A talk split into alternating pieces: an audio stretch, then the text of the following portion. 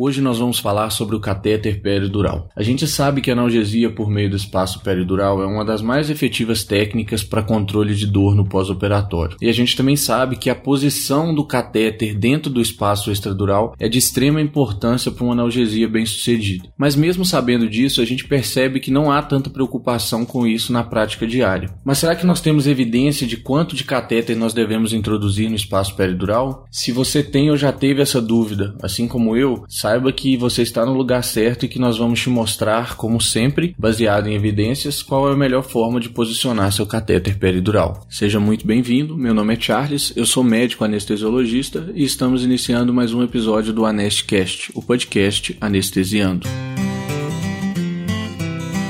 Está começando Anestcast, porque a nossa anestesia não termina no bloco cirúrgico.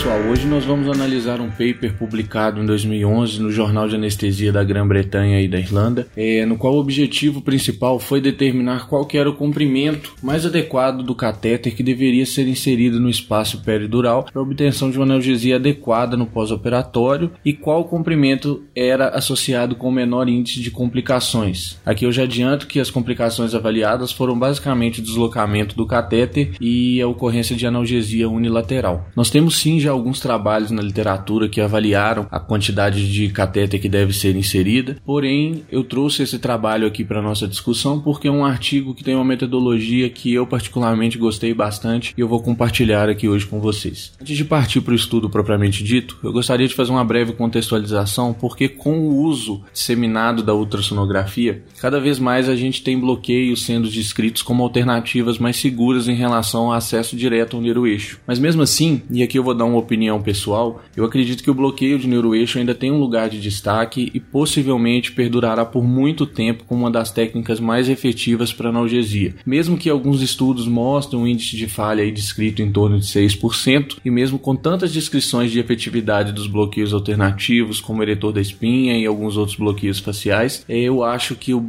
o acesso ao neuroeixo ainda vai ter um lugar de destaque no controle de dor no pós-operatório. Mas vamos ao que interessa. Quanto de catéter eu deixo no espaço peridural?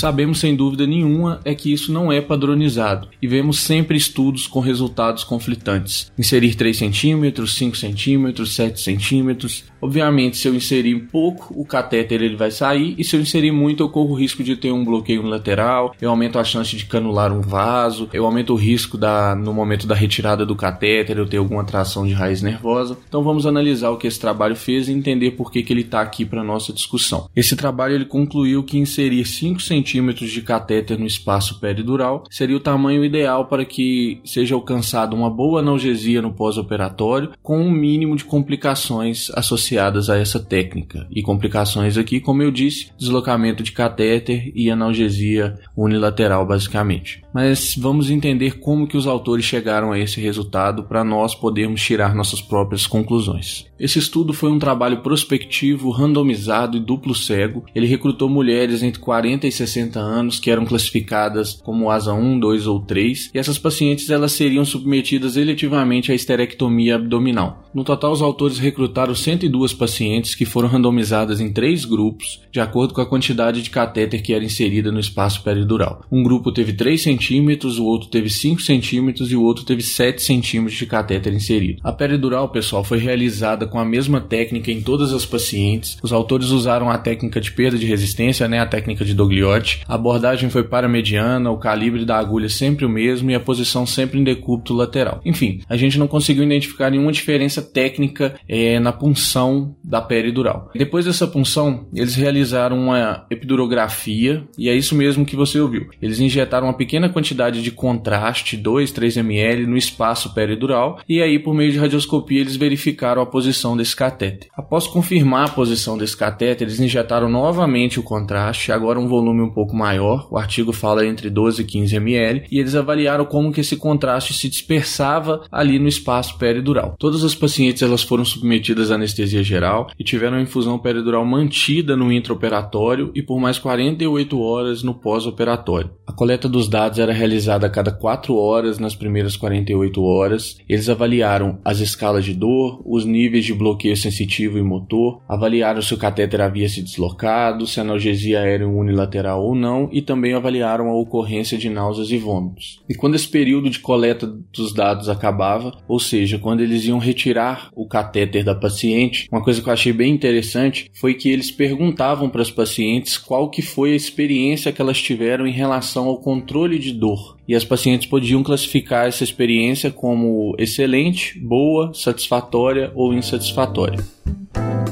Você está ouvindo a Nestcast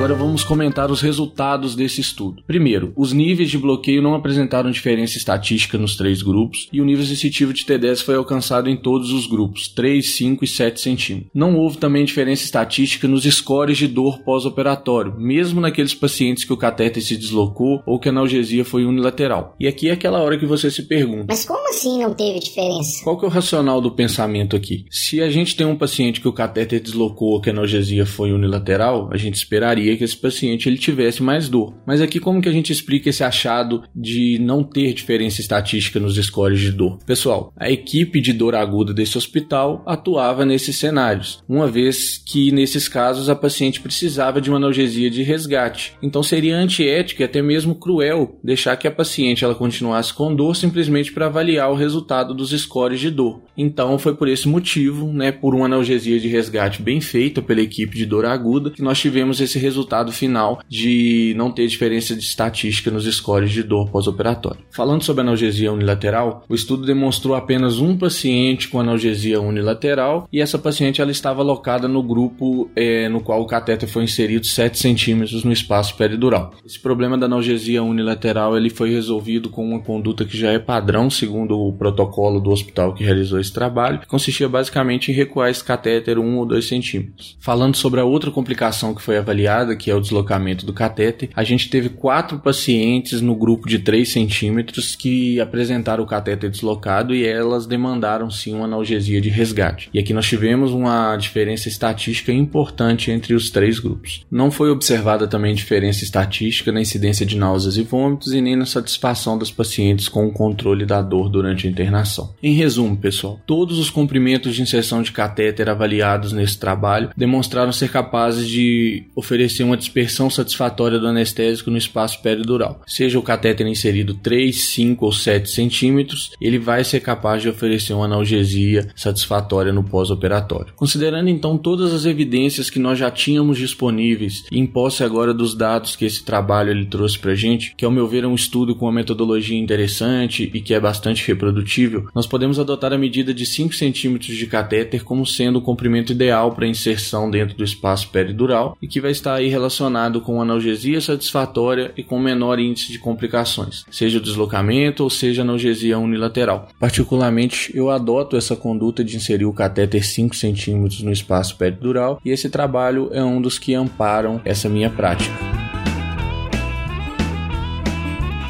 Bom, pessoal, eu espero que vocês tenham gostado do assunto e do trabalho que nós trouxemos hoje. Eu vou deixar esse paper disponível lá em nosso canal do Telegram para aqueles que quiserem aprofundar um pouco mais no assunto que quiserem também discutir sobre esse tema. Muito obrigado pela sua companhia e até a próxima anestesia.